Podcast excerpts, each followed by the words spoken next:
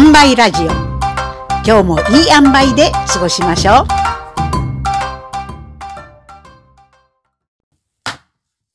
メンタルヘルス話。ピアーカウンセリングでスキル磨きの巻。ある日のこと。加納さんメルヘン相談やってますよね。は？メルヘン相談？加納さん、メルヘン講談作るって言ってたじゃないですか。講談。ああ、メンタルヘルス講談ね。私は年一回創作講談を作ろうと思っているんですけれども、自分にプレッシャーをかけるために周囲に吹聴して回っています。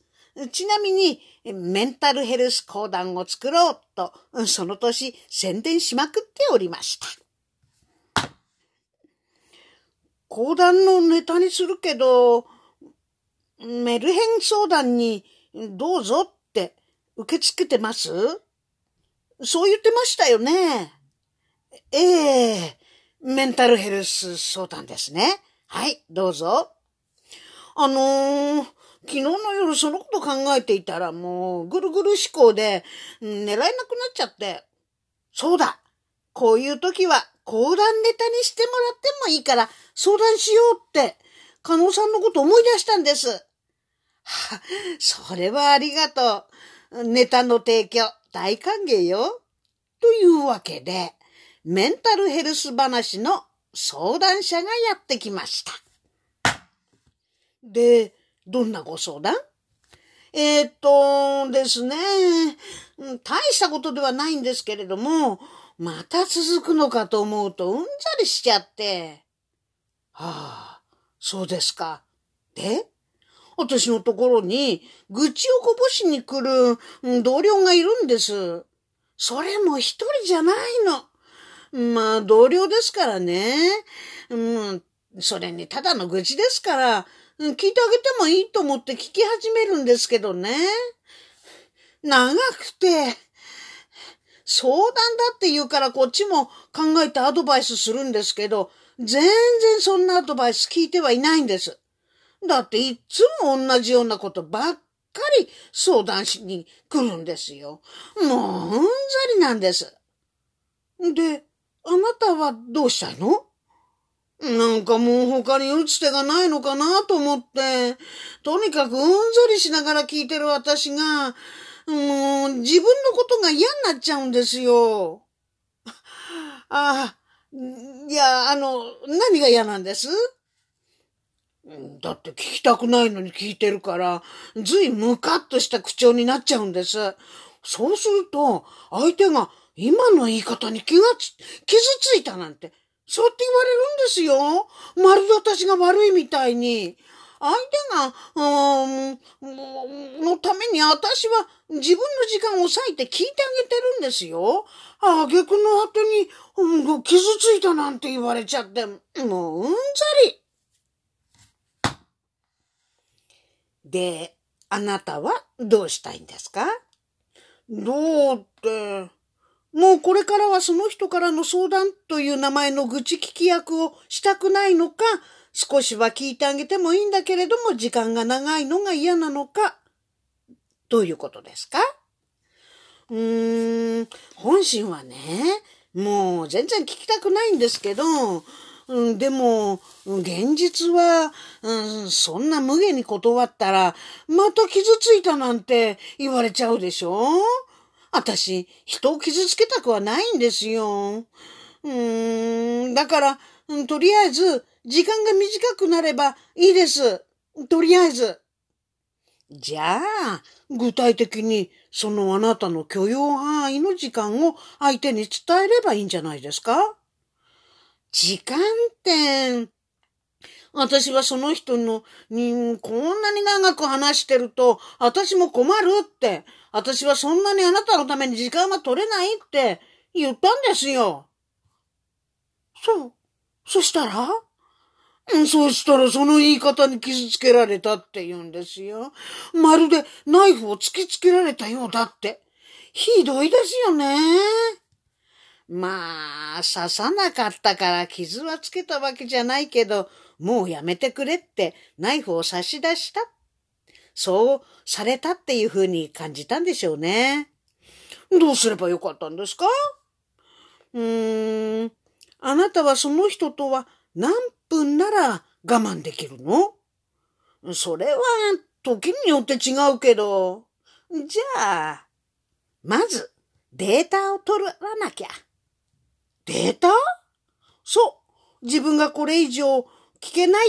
いい加減にしろって思ってしまう時間より短くその人と話す時間設定をしないとね。このさんは何分なんです？うん私はもう親子代々瞬間湯沸かし器だから3分よ。はあ。私はもう少し聞けますけど、んどんくらいかな。まず、話を聞いてほしいと言われても、すべていつも OK しないの。たまには、もう少し後でもいいと言って、両者が無理なく、うん、話せる時間っていうのが作るの。それ礼儀でしょそういうことを実感してもらうの。次に、まあ、30分以上は話さないことね。今日はゆっくり聞けそうだから特別に30分大丈夫よって言って、基準の時間を伝えとくことだわ。それから自分がどういう言葉にカチンと来てムッとしてしまうのか、自分の反応をデータにしておく。そしてその時間より時間設定を短くして相手にこんだけの時間ならいいわって言って話を聞くことよ。そうやって自分自身も研究対象にしてデータ取りをしていくと結構面白いわよ。そうですね。でも、自分の設定した時間より前にもう嫌になっちゃったらどうすんですか？あ、嫌になっちゃったって言うのよ。ええー、そんなこと言えませんよ。あ、そう。もうあなたの話は聞きたくないなんていう言い方ではもちろん言わないのよ。はぁ、って言ってぐったりしたり、ふぅって言ってため息ついたりして、私の本が疲れちゃった。どうしよう。もう勘弁してほしいって、つぶやくだけでいいのよ。もう、もうそういう態度して、ふーとか、はーとかって見せるだけだっていいでしょ？つぶやく。だって相談っていう名の愚痴を吐きに来てるわけでしょ？愚痴は吐物。ゲロですよ。ね？相手の吐物を見て、こっちも吐きたくなっちゃっただけのことでしょ？だったら、素直にもうヘロヘロだわ。なんて言って、もうこっちも吐きたくなっちゃった。なんてね。うん、そうやってつぶやけばいいのよ。あなただって吐きたくなっちゃったんでしょ？ってことは、きちんと聞かなくていいってことですか？だって、解決したいと思って相談してくる人は、こちらに話をしながら自分で解決していくんですよ。解決する気のない人はいつも吐くだけ。吐いた吐物はそちらで始末してくださいと、吐物の入った袋は持ち帰って始末してもらわないとね。